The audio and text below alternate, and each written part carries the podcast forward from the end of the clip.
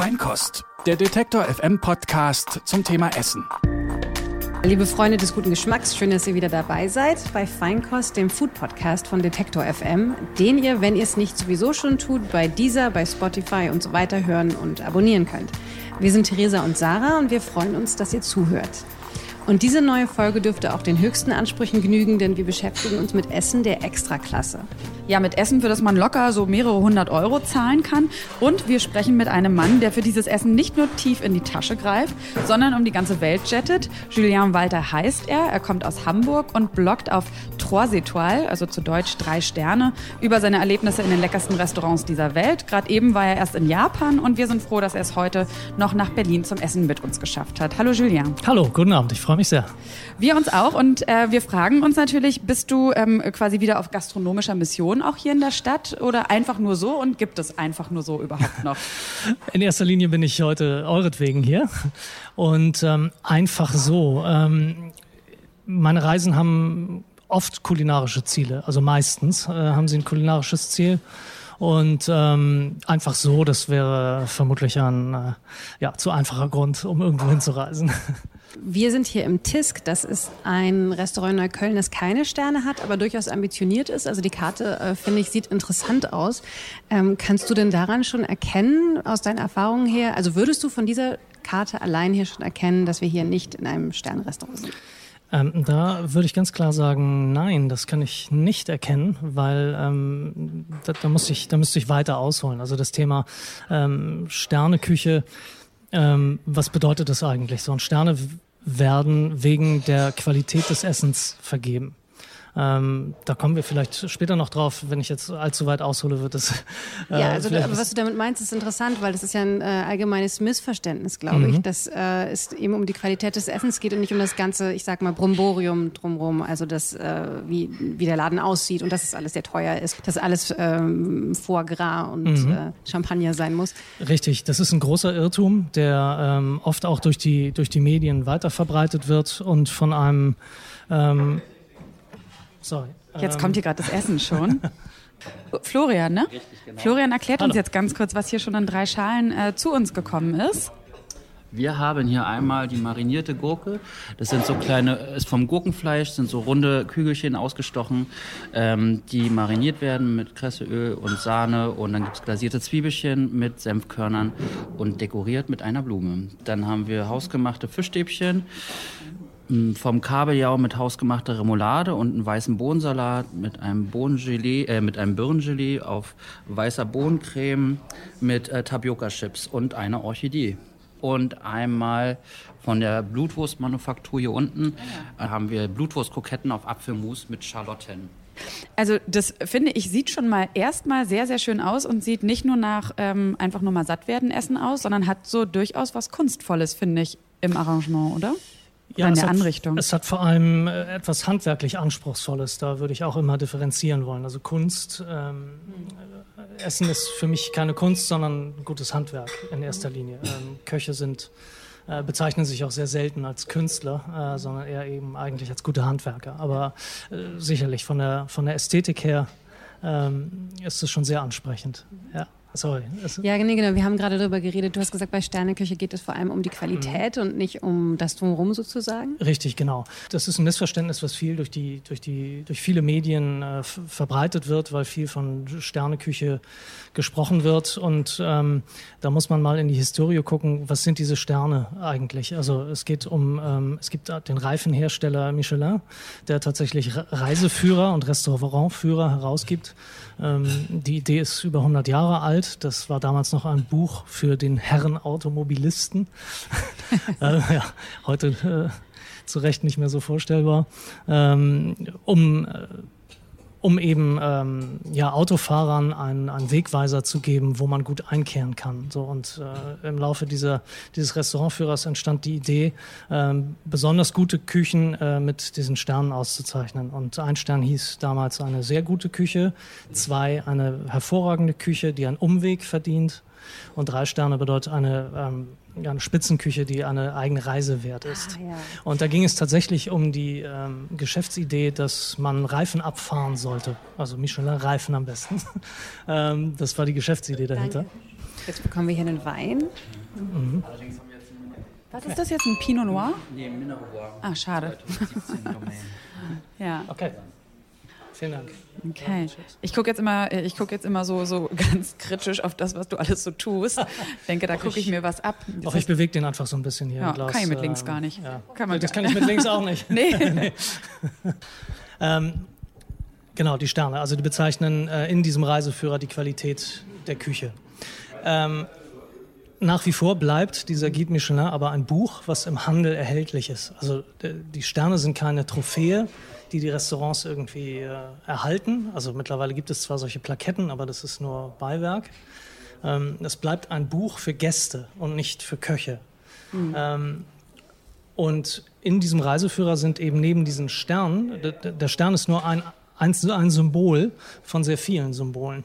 Der Michelin bewertet durchaus auch das Ambiente und äh, von einfachen bis luxuriösen Restaurants, aber mit einem anderen Symbol. Nicht mit dem Stern, sondern mit gekreuzten Bestecken. Die sind da auch drin. Die gehen von 1 bis 5. So, und ähm, so ein Lokal wie dieses hätte wahrscheinlich so ein gekreuztes Besteck. Das stünde dann für ein einfaches äh, Restaurant, äh, also mit einfachem Standard. Ähm, und es gibt aber eben auch luxuriöse Restaurants, die sind dann mit fünf gekreuzten Bestecken ausgezeichnet. Und daran erkennt man, ob es sich eben um ein Restaurant handelt mit ganz besonderem Service und ganz besonderen Ambiente und so weiter, aber eben nicht an den Sternen. Also es gibt luxuriöse Restaurants mit äh, ja, nicht unbedingt guter oder Sternenküche und es gibt genauso ähm, einfache Restaurants mit sehr, sehr guter Küche. Also das ist interessant und es redet ja niemand von einem ähm, Fünf-Besteck-Restaurant. Richtig. Wie, es wie weit ist, die Bestecke gehen von 1 bis 5? Ja, genau. Okay. Hört man nie, oder? Ich finde aber, das ist so tatsächlich äh, so ein Trend, den ich beobachtet habe, aber jetzt eben nicht in der Sterneküche, aber dass man das Gefühl hat, alle setzen halt sehr auf Ambiente. Also auch jetzt hier in Neukölln ist es so typisch, es gibt so einen bestimmten Stil, den sieht man aber auch fast in vielen, würde ich sagen, so Großstädten in Europa. Es ist immer so ein bisschen so dieses äh, cleane, äh, leicht so Industrial Style. Also alle haben irgendwie den gleichen Look, so dass man oft dann schon denkt, oh, das kann was Gutes sein. Und dann hinkt aber manchmal die Küche extrem hinterher.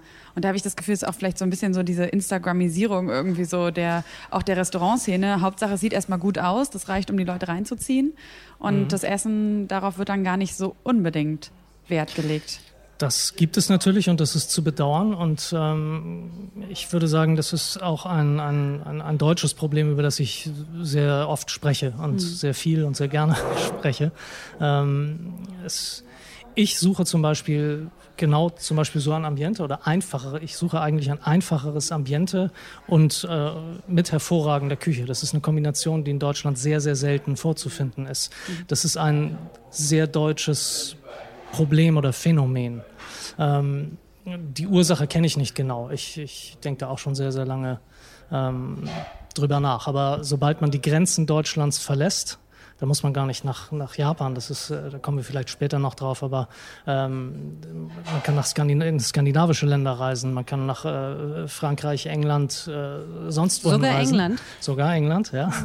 Und ähm, USA natürlich auch. Und ähm, kann dort in fantastisch legerem Ambiente hervorragendes Essen zu sich nehmen. Das gibt es überall. Also dieser Ja. Begriff, um da noch einmal drauf zurückzukommen, der Begriff Sterne-Restaurant, der hat nur hier in Deutschland so eine Konnotation. Also wenn ich das überlege, es so. a Starred Restaurant, da würde niemand denken, da, da hängen Kronleuchter von der Decke und es gibt eine tolle Wirklich? Weinkarte. Ja, Auch in richtig. Frankreich nicht? Auch in Frankreich, äh, Restaurant Etoilé. Da ähm, natürlich ist es irgendwie was Besonderes, aber da weiß auch jeder, dass es auch, dass auch ein Bistro äh, ausgezeichnet sein könnte mit einem Stern. Jetzt Okay, hier ist es drei, halt, aber ja, Sorry. Hier ist es halt so selten, dass es ausgezeichnet ist. Leider. das stimmt. ja. Äh, Ich komme aus dem Rheinland. Da ist es sehr auffallend, ähm, wie schwierig es ist, in einem einfachen Restaurant was Gutes zu essen kriegen. Das ist Mhm. alles Jägerschnitzel. Ja, das ist bedauerlich. Da frage ich mich oft, warum es andere Länder wie jetzt beispielsweise Dänemark äh, geschafft haben, in den letzten Jahren äh, kulinarisch ganz bedeutsame Stile zu prägen, Stilrichtungen zu prägen. Also da hätte auch niemand dran gedacht, dass es äh, jetzt Dänemark ist. Also da gibt es ja viele berühmte Restaurants inzwischen, wie das Noma zum Beispiel. Ähm, d- das hätte genauso gut in Deutschland stattfinden können, aber hat es bisher noch nicht. Und du hast auch ähm, keine Idee, keine These? Warum? Nicht wirklich. Es gibt eine, es gibt eine vorherrschende Genügsamkeit. Also der Deutsche ist, der Deutsche, klar, das ist immer ein Klischee, aber wenn man, ähm, es gibt hier eine Genügsamkeit, die vorherrscht. Also man ist, ähm, man ist mit vielen Dingen zufrieden, man, man beschwert sich ungern über, man beschwert sich schon gerne, aber dann über andere Sachen. Man lässt das Essen ja eigentlich nicht zurückgehen. Richtig, Beispiel, genau. Ne? Man- Man, isst das auf und sagt, es hätte geschmeckt, auch wenn es nicht Richtig, gut war. das stimmt. So und die ähm, die- diese Genügsamkeit, also mit, mit, mit dem meisten zufrieden zu sein und ohne das kritisch äh, wirklich zu beurteilen, die führt eben dazu, dass, dass Gastronomen auch natürlich sich nicht gedrängt fühlen, dazu jetzt noch bessere Zutaten einzukaufen. So, also wenn jeder mit einem mittelmäßigen Stück Fleisch äh, für 60 Euro zufrieden ist in irgendeinem trendigen Szenelokal, dann ähm, wird sich daran natürlich nichts ändern.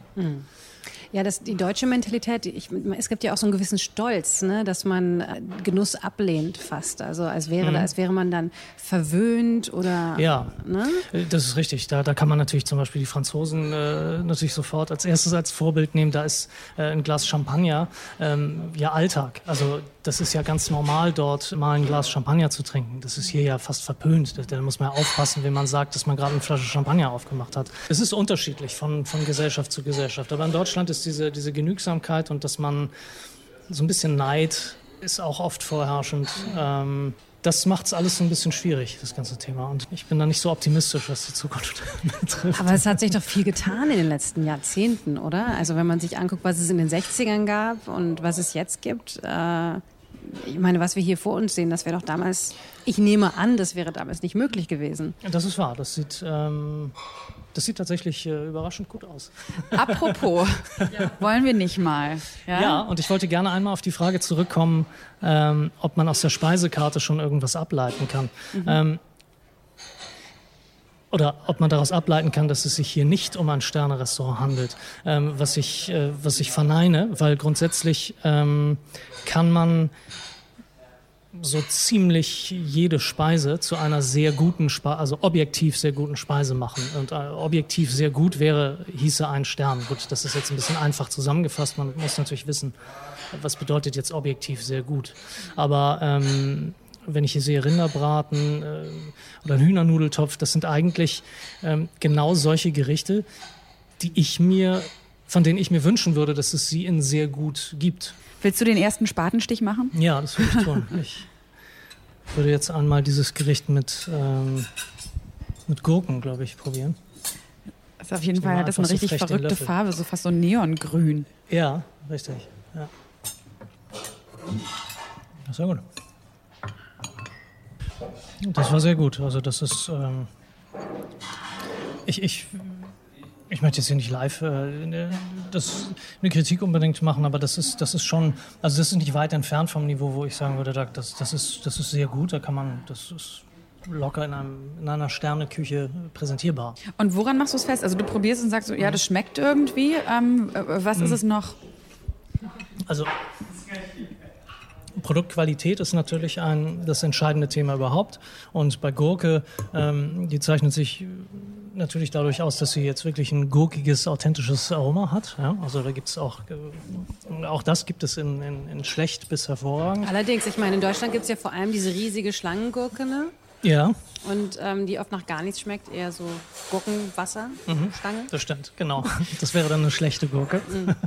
Und ähm, hinzu kommt hier, dass das, das Geschmacksbild in Summe, also die Komposition sehr, ähm, sehr spannend ist. Also man hat da eine schöne, eine schöne Säure drin, was immer äh, angenehm am Gaumen ist irgendwie. Es ist so Appetit, eine appetitanregende Säure. Das ist wirklich eine tolle Gurke. Da merkt man mal, dass die Eigengeschmack hat, ne? Also bevor wir jetzt das ganze Essen rezensieren, das wollen wir ja, Ja. gar nicht machen, ne? sondern ähm, uns interessiert natürlich auch, wie ist das überhaupt gekommen dazu? Also Hm. ähm, hast du als Kind, hast du Eltern gehabt, die dich immer in die Küche zitiert haben und dich irgendwie dir Vorträge über Essen gehalten haben? Also ich bin in einem frankophilen Haushalt groß geworden. Mein Vater ist Franzose und ähm, das Thema Essen hat jetzt keine große Rolle gespielt, aber die Offenheit gegenüber vieler Zutaten und die, die französische Art, Essen zu servieren, also ja, mit, mit abends warm und Salat dazu und, und solche Dinge, die habe ich äh, mitbekommen aus meinem Elternhaus und ähm, eben auch Dinge wie, wie Oliven oder solche Sachen, die, das klingt jetzt ganz normal, aber äh, als Kind mag man das vielleicht nicht unbedingt so und das, das habe ich mitbekommen aus dem Elternhaus, was bestimmt eine ja, einen Grundstein gelegt hat für ein recht offenes Verständnis zum Thema Essen. Wir sind auch viel gereist. Ähm, meine Mutter war früher für Air France tätig. Ähm, ah. Obwohl sie die Deutsche war, war sie trotzdem für Air France tätig. Ähm, und wir sind viel gereist. man konnte ja damals ganz günstig, wir konnten für 20 Mark in die Karibik fliegen, solche Sachen. Wow. und äh, und ähm, dann sind wir da viel hingereist, waren natürlich auch viel in Frankreich. Äh, aber, und da kommt das große Aber, ich habe äh, als Student völlig anders, also ich habe mich da echt nicht gut ernährt, bin ich nicht stolz drauf. Okay, und gab es dann ein Erweckungserlebnis? Es gab schon immer Interesse für gute Restaurants und gute Küche und es gab irgendwann mal den Moment, da habe ich dann mit, mit Freunden ganz lange gespart und zusammengelegt und dann waren wir in Hamburg mal damals ähm, im, im, besten Restaurant äh, essen. Ähm, und interessanterweise war das aber kein Schlüsselerlebnis. Ich erinnere mich nämlich überhaupt nicht mehr an dieses Essen. ähm, das kam noch deutlich später, als ich äh, schon so ein bisschen ähm, ja, im, im, Berufsleben war und dann in, auch wieder in einem anderen Restaurant essen war in Hamburg, was äh, auch damals einen Stern hatte und klassisch französische Küche ähm, hatte das Jakobs-Restaurant, ähm, hat inzwischen ist mit zwei Sternen äh, ausgezeichnet. Das war eines der so prägenden Erlebnisse, wo ich gemerkt habe, wie sehr mich äh, Zutaten begeistern können. Also das Restaurant war auch damals schon eigentlich recht einschüchternd, ja, also Kronleuchter und Hamburger Elbchaussee, das ist alles piekfein und äh, man ist da recht unsicher äh, natürlich als äh, ja, sehr junger Erwachsener. Und ähm, mich hat das aber alles gar nicht so, ich, wie soll ich sagen, nicht besonders abgeschreckt, sondern mich hat wirklich von Anfang an das, das Handwerk, der Geschmack und diese Produkte haben mich begeistert.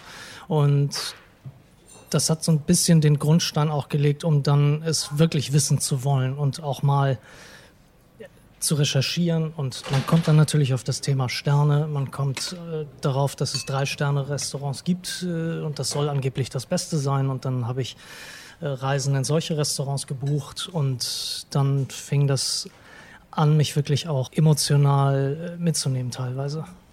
Mm, also hat dann, äh, was hat dann wirklich nochmal den Anlass gegeben, diesen Blog zu starten?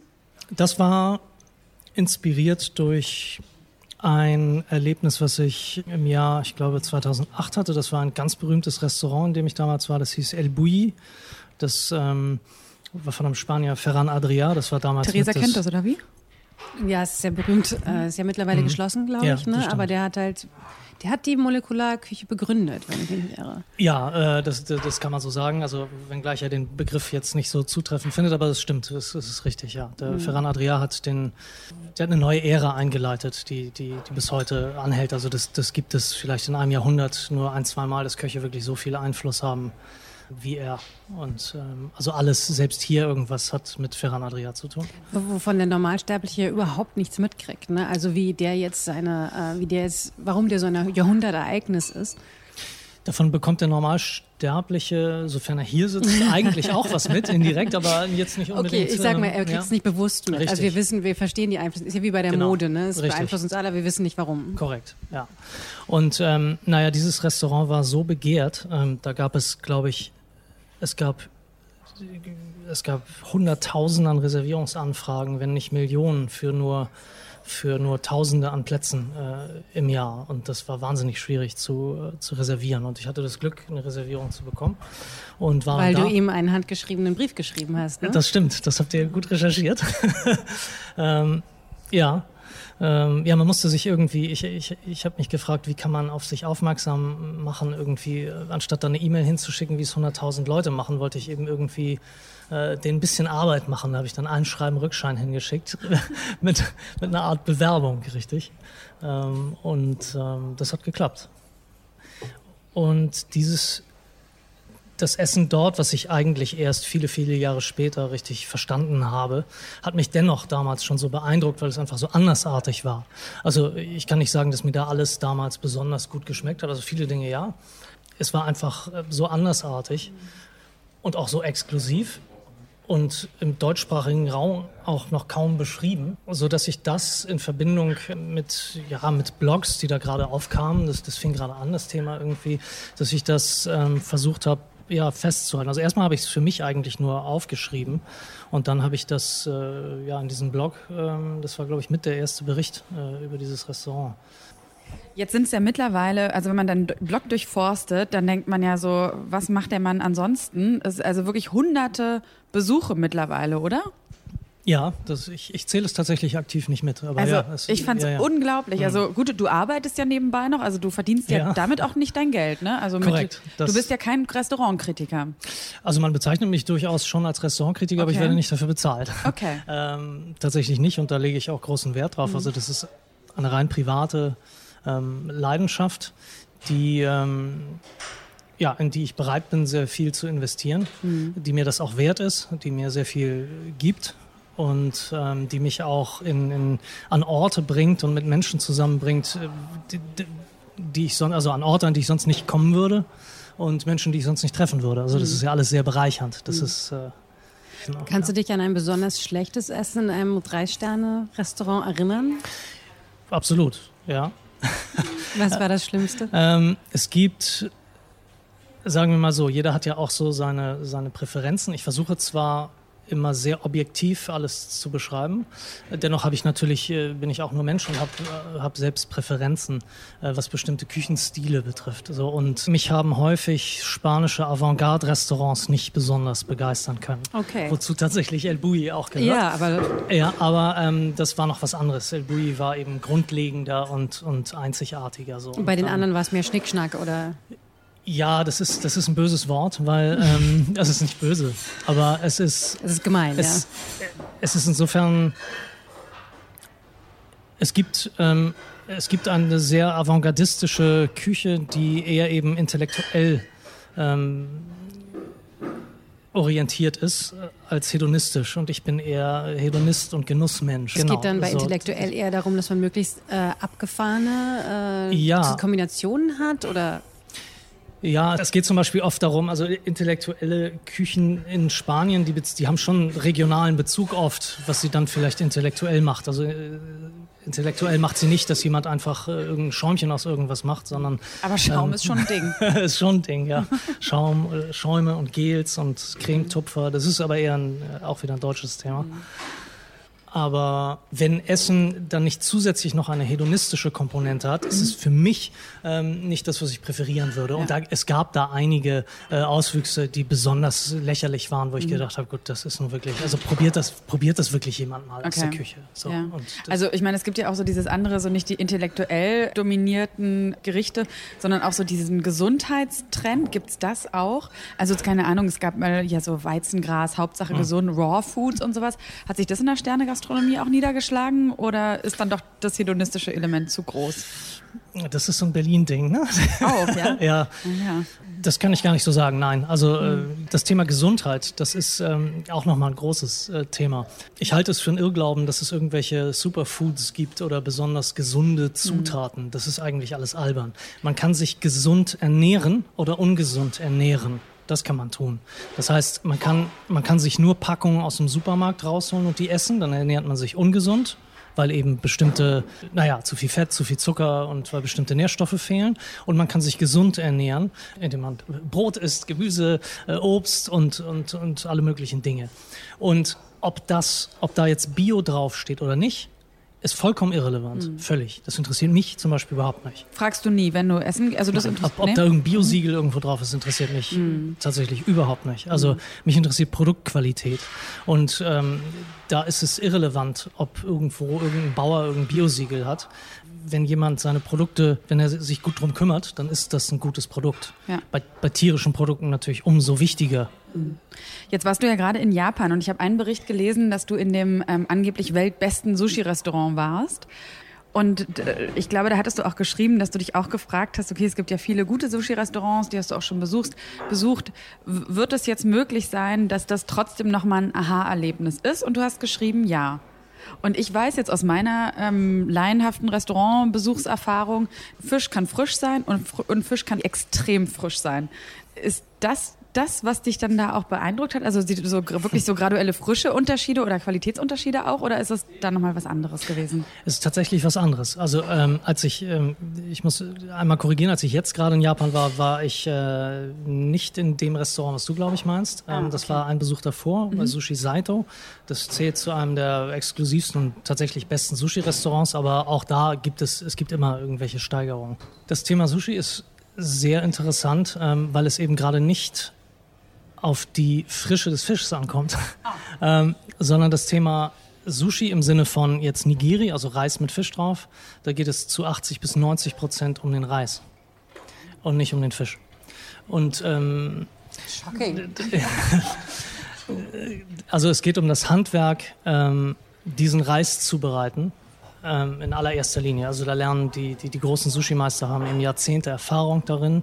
Da gibt es äh, da gibt es ganz feine Nuancen in Bezug auf Texturen, äh, Klebrigkeit, wie, wie, ja, also wie, wie ist der Reis beschaffen, mit welchem Essig wird der gemacht, welche wow. Temperatur hat der und so weiter. Und das, das kann jeder Laie leicht herausfinden. Dafür muss man aber eben mal wissen, wie irgendwie sowas in schlecht schmeckt und man muss es eben dann mal in, in gut essen. Und, und wie ist denn richtig, richtig gutes Sushi?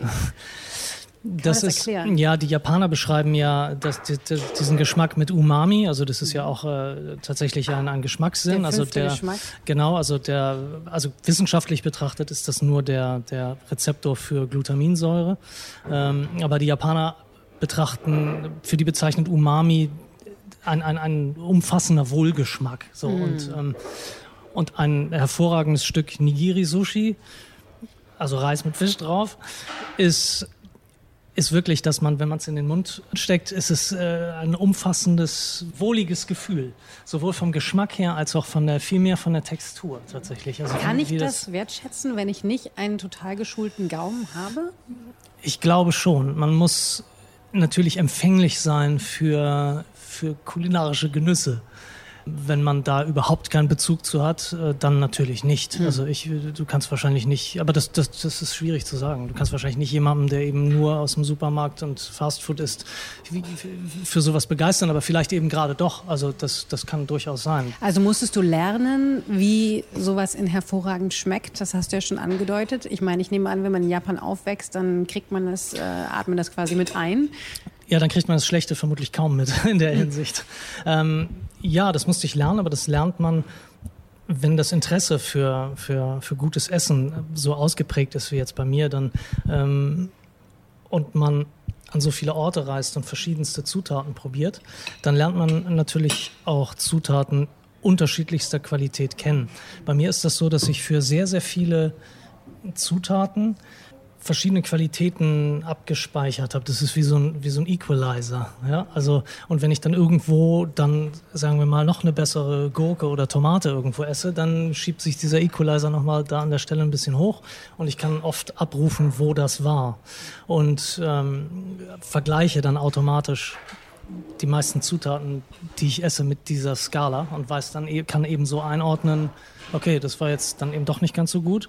Oder es war eine Weltklasse-Tomate. Dafür muss okay. man die aber auch schon mal gegessen haben. Das ist ein sehr guter Vergleich, weil ich glaube, mein Bohnen-Equalizer hat sich gerade hochgeschoben. Ja, siehst du. Die sind nämlich echt.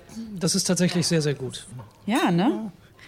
Ich muss mal was ganz Ketzerisches fragen, was, glaube ich, bei diesem Thema einfach unausweichlich ist. Ich war mal, äh, ich war ein einziges Mal bisher in einem Drei-Sterne-Restaurant.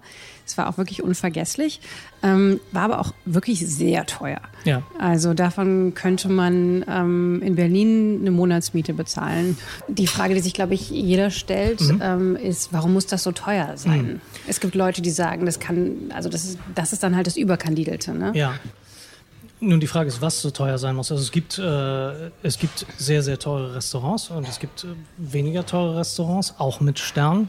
Im Drei-Sterne-Bereich wird es tatsächlich überwiegend sehr, sehr teuer, weil die Produkte einfach herausragend sein müssen. Also im Drei-Sterne-Bereich, da muss man sich vorstellen, Es gibt zurzeit, ich glaube, 127 Drei-Sterne-Restaurants weltweit. Davon sind vielleicht, ich habe es nicht genau im Kopf, aber sind einige Dutzend in Japan, sodass vielleicht 80 in der westlichen Welt überhaupt übrig bleiben. Ja, so. Also, und um um mit dieser Auszeichnung bedacht zu werden, muss man eben wirklich die allerbesten Produkte beschaffen. Und das ist ein, ein, ein großer Aufwand, ein großer logistischer Aufwand. Meistens sind diese Restaurants eben auch noch luxuriöse Restaurants, was sie nicht sein müssten, aber was sie oft sind. Und das kostet natürlich auch nochmal das Personal, die Infrastruktur und so weiter. Und ähm, dann gibt es eben äh, dann gibt es dort entsprechende Preisstrukturen. Aber auch dort muss man gucken. Also zum Beispiel in Deutschland sind die Drei-Sterne-Restaurants noch relativ erschwinglich äh, im internationalen Vergleich. Ähm, auch in den USA gibt es einige, die nicht, also die durchaus erschwinglich sind. Dafür gehen andere in Helene Fischer Konzert. So, da muss jeder selber wissen, was irgendwie. Mhm. Ja, oder kauft sich irgendwie teures Motoröl. So, also. Äh, das stimmt. Ja, ich habe nur neulich mal mit äh, Freunden darüber geredet und wir hatten da wirklich auch eine äh, hitzige Diskussion, weil, weil die halt meinten, das, das, so, das kann es nicht wert sein. Und ich fand aber die, die ganze Erfahrung, die man dabei hat, das ist dann halt auch schon wert. Ne? Das ist ja auch ein Event, wenn man so grade. essen geht. Also die Vorstellung, dass einem sowas das nicht wert sein könnte, die zeigt eigentlich nur, ähm, dass die Person vielleicht kein, ja, das noch nicht erlebt hat, wie sehr ein sowohl Essen an sich berühren kann. Natürlich nicht jeden, aber mhm. also ich bin sehr, ich bin auch, ich bin da emotional empfänglich für. Also mich hat Essen auch schon zu Tränen gerührt. So. Und das, äh, das, das ist natürlich nicht bei jedem so. Bei manchen ist es so, dass sie einfach, äh, das ist halt irgendwie ein nächstes Gericht, äh, irgendein Fisch, so und kann damit nichts anfangen. Das, das gibt es schon. Ähm, was ich auch so ein bisschen das schön finde, ist ja, dass es einfach so eine extreme Wertschätzung von Essen ist. Absolut, ja, ich stimme zu. Es gibt ähm, diese, diese Erfahrung, diese sinnliche, sensorische mhm. Erfahrung, die ist ganz fantastisch. Und diese, äh, eine Erfahrung dieser Art auf hohem Niveau hat eben überhaupt nichts mit Hummer und Kaviar und, äh, und sowas zu tun, sondern mit, äh, genauso mit hervorragendem Brot und guter Butter und Salz drauf. Das ist genauso luxuriös wie, äh, oder teilweise noch viel luxuriöser als irgendein schlechter Hummer. Mhm. So, und das ist, ähm, ja, das, das wünsche ich eigentlich jedem, dass er sowas erfährt. Und das Thema mit dem, äh, mit dem Budget und dem sich leisten können, das ist natürlich auch nur eingeschränkt Es, können sich, es könnten sich sehr, sehr viel mehr Menschen mal so ein gutes Essen leisten. Natürlich nicht alle, aber sehr viel mehr. Das ist wirklich dann nur eine Frage der Prioritäten. Das heißt ja nicht, wir reden ja nicht dann von irgendwelchen Auswüchsen. Man muss ja nicht nach Japan fliegen und irgendein 1000 Euro Menü in Kyoto essen. Aber man kann, jeder, der, wie gesagt, der Kette raucht, der ab und zu mal ins Theater geht oder so, kann auch mühelos in ein besterntes Restaurant gehen. Man hm. muss ja nicht den teuersten Wein öffnen. Das muss man ja alles nicht tun. Es ist wahrscheinlich auch wieder was Deutsches, ne? dass man äh, es halt ja. nicht gut findet, für solche Dinge Essen auszugeben. Für etwas, das dann in zwei Stunden vorbei ist, oder? Ja, und in dieser Einstellung manifestiert sich auch so ein bisschen der Grund, ähm, warum die Restaurants, deren Küche hier mit Stern ausgezeichnet ist, warum die hier in Deutschland oft auch so einen Rahmen bieten, weil man hier gerne dann auch was bekommen möchte. Ja, also das, das, das soll ein Erlebnis sein. Du hast ja auch mal diese Geschichte erzählt von, äh, ich glaube, es war Fichten, Fichtennadeleis ja, oder was ja, war's? Ja. also ähm, um diese emotionale Komponente zu erklären. Kannst du das nochmal beschreiben? Das war ein Restaurant im Elsass, das ich besucht habe, das, ähm, das Lansbourg das, ähm, wo mittlerweile der Küchenchef gewechselt hat, aber es hatte damals äh, drei Sterne und es war eines meiner ja, ersten, so also wenigen ersten drei Sterne-Erlebnisse. Das ist ein ganz fantastischer, magischer Ort im, im, Elsass. Da hast du kein Handyempfang, da hörst du die Hirsche rühren und da ist ein duftender Nadelwald, in dem man dann nachmittags irgendwie spazieren geht. Und dann war ich abends in dem, in dem Restaurant dort essen und war, bei allen, war von allen Gerichten sehr angetan. Also da war ich schon begeistert an sich. Dann kam es allerdings zum Dessert und da war äh, ein, ein ganz unscheinbares Dessert, also scheinbar unscheinbares Dessert. Ähm, war eine Eiszubereitung, die eben aus den, ich glaube, Fichtensprossen äh, ist das äh, zubereitet war. Und die, der Geschmack dieses, von diesem Eis der erinnerte mich eben unmittelbar an den Spaziergang am Nachmittag und die Gerüche aus dem Wald dort. So. Und das war ähm, einfach eine sehr emotionale Situation dort. Dass da dieser, dieser regionale Bezug, also der Bezug von dem Eis zu der Umgebung da um, um das Haus herum, der war so frappierend. Das hat mich berührt. Das, äh, ja. Da fällt mir der Film Ratatouille ein. Habt ihr den ja, gesehen beide? Natürlich. Da gibt es doch auch den Moment, ähm, wo ein Essen gekocht wird, was, glaube ich, den, genau, den Restaurantkritiker. Das war die Ratatouille. Ja, das war die Ratatouille. Und die mhm. Ratatouille wird deswegen so gut bewertet, weil es den Restauranttester an äh, zu Tränen ja. rührt, weil es ihn erinnert, glaube ich, an das Gericht, was seine Mutter ihm ja, immer gekocht hat. Ja. Deswegen die Frage, wie objektiv kann diese Bewertung, diese Michelin-Sternbewertung, kann die sein? Mm, es sind ja alles nur Menschen, die irgendwas, die, die, die testen. Ähm, aber es ist schon, ich glaube, man kann Essen objektiver, was heißt ich glaube, man kann Essen objektiver beurteilen, als sich das viele vorstellen. Also alleine die Aussage, eine bestimmte Zutat ist qualitativ mhm. hochwertig oder nicht, das ist objektivierbar so. Also wobei man natürlich sich fragen muss, was heißt denn qualitativ hochwertig? Das muss man überhaupt auch erstmal definieren.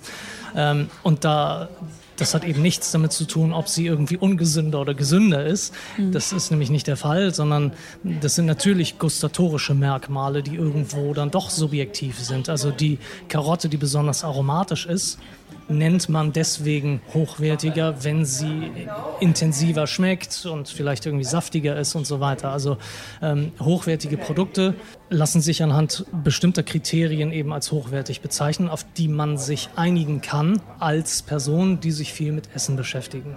Und muss man das machen, wenn man bewertet und nimmt man sich dabei nicht auch ein bisschen die Freude, so den reinen Genuss?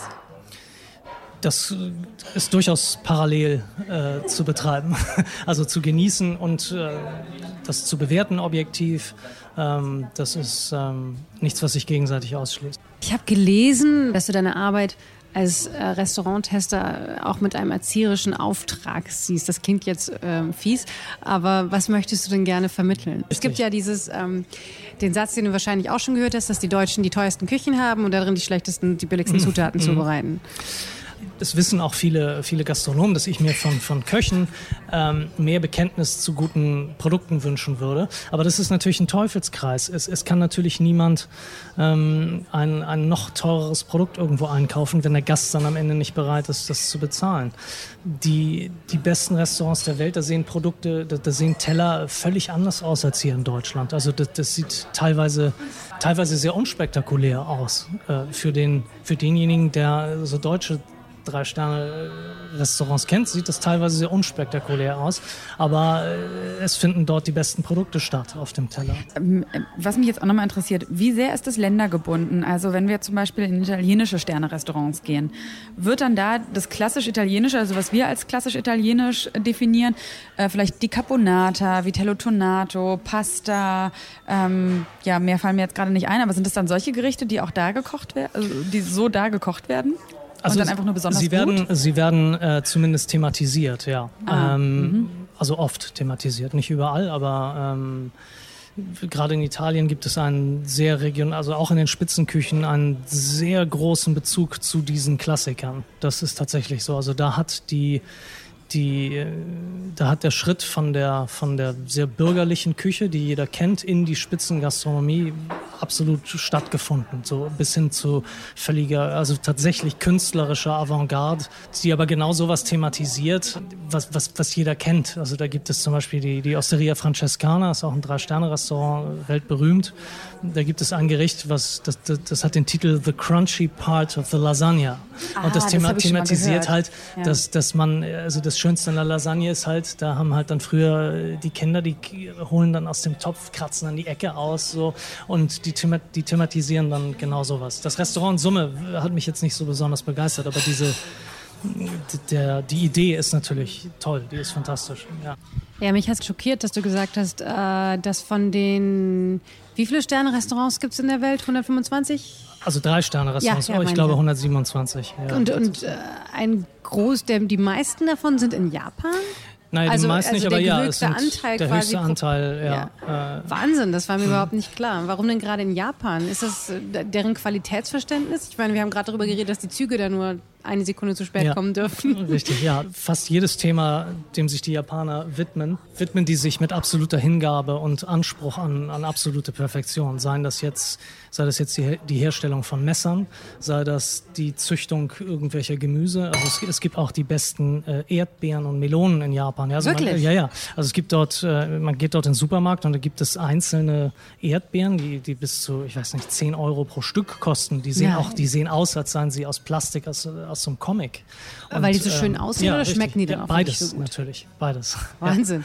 Ja. Und da gibt es Melonen, die kosten 200 Euro. Und die bringt man dann als besonderes Geschenk irgendwie seinem Chef mit, wenn man da eingeladen ist. Ich habe solche Melonen gegessen. Es gibt tatsächlich, man kann sich keinen besseren, fantastischeren Melonengeschmack feststellen. Also selbst das, ja, das ist der Anspruch von Japanern, halt alles zu perfektionieren. Das ist ja großartig. So, und da reicht es eben nicht, irgendwie auf seinem Dach irgendwie was aufzumachen und ein Biosiegel drauf zu kleben, sondern äh, da ist das Siegel egal, sondern da zählt halt der Geschmack. So, das ist eben das immer, was ich meine. Man muss die Zutaten nach ihren, nach ihren sensorischen Attributen beurteilen und nicht nach irgendwas, was da, was ihnen irgendwelchen- aufgeklebt wurde. Ja, ich sehe schon, du bist kein Ähm. Fan vom Biosiegel. Solange die Produkte dann gut schmecken, schon. Aber Ich verstehe. Genau. Also, sich da, also, also wenn du jetzt Tipps geben würdest, ja, woran man gutes, gute Lebensmittel erkennt, dann würde ich Hm. Ja. jetzt nicht sagen, kauf auf jeden Fall Bio. Was wären deine Ja, das würde ich so Ratschläge? nicht pauschalisieren. Das ist schwierig zu sagen, weil es nicht so einfach ist, in, ähm, zum Beispiel in Hamburg, wo ich lebe, sehr gute ne äh, Lebensmittel zu bekommen. Also natürlich ist es einfach gute Lebensmittel zu bekommen, aber ähm, es ist anspruchsvoll. Gerade bei tierischen Produkten muss man natürlich besonders auf deren Herkunft achten. Das ist natürlich das eine. Das ist natürlich besonders bei tierischen Produkten wichtig. Äh, ich würde niemals äh, Fleisch aus Massentierhaltung kaufen, sowas lehne ich strikt ab. Und, aber bei Gemüsen, da, da wird das alles so ein bisschen esoterisch, wenn man da jetzt auf Bio guckt. Äh, was mich noch interessiert ist, hast du das ja seit vielen Jahren, besuchst du jetzt ja also wirklich sehr tolle Restaurants. Gibt es irgendwie so eine Quintessenz, wenn du sagen müsstest, das ist eine Riesenerkenntnis, die hättest du vielleicht auch so nicht vorhersehen können, die du aus, dieser, aus diesen Erlebnissen rausziehst? Also eine singuläre Erkenntnis gibt es sicherlich nicht. Ähm, es gibt viele einzelne Erkenntnisse, auf die wir teilweise auch schon gekommen sind in diesem Gespräch. Ähm, es geht darum, dass man sich auch viel auf seinen Geschmack verlassen sollte und nicht und sich eben gerade nicht durch irgendwelche Bewertungen oder ähnliches oder irgendein Ambiente oder irgendein Preis äh, leiten lassen sollte. Also nur weil etwas teuer ist, nur weil irgendwo Sterne dran heften, heißt das jetzt nicht, dass das irgendwie alles für einen besonders toll ist. Ähm, aber ich, ich, ich rege an zu Neugier und zu, zu Wissbegierigkeit ähm, beim Thema Essen. Und äh, mir hat das, hat die Passion für, für Essen einfach wahnsinnig viel gebracht. Eben auch durch das Reisen und durch das Kennenlernen von sehr viel drumherum. Das ist ja einfach am Ende dann auch eine kulturelle äh, Erfahrung. Ob der Zeit, die ich jetzt so ein bisschen im Blick behalten habe, würde ich sagen, wir beenden das jetzt hier erstmal an dieser Stelle, Julian, weil wir haben dir ja auch schon viele Löcher in den Bauch gefragt. Ja, okay. Und es war aber sehr, sehr schön. Also vielen, vielen Dank dafür, dass du dir die Zeit genommen hast. Sehr gerne. Und wir empfehlen natürlich auch allen, ähm, sich mal das anzugucken, was du da tust und die Mission, die du auch verfolgst, auf troisetoile.de, glaube Ja, ich. richtig. Genau, so heißt dein Blog. Da kann man beobachten, wie du ja in allen möglichen Restaurants dieser Welt isst. Du hast auch einen Instagram-Kanal, Mhm. da kann man sich dann auch anschauen. Das ist auch sehr schön. Und damit sagen wir an dieser Stelle Tschüss und hoffen, dass äh, ihr auch natürlich wieder dabei seid in der nächsten Folge Feinkost. Und diesen Podcast könnt ihr natürlich abonnieren auf Spotify, Deezer, Apple Podcasts und so weiter. Darüber freuen wir uns. Und an dieser Stelle sagen Tschüss, Theresa Bäuerlein. Und Sarah Steinert. Achso, und wenn ihr Fragen und Anregungen habt für diesen Podcast, dann könnt ihr die gerne an uns schicken und zwar an feinkost.detektor.fm. Vielen, vielen Dank. Es hat mich sehr gefreut. Uns auch. Feinkost, der Detektor FM Podcast zum Thema Essen.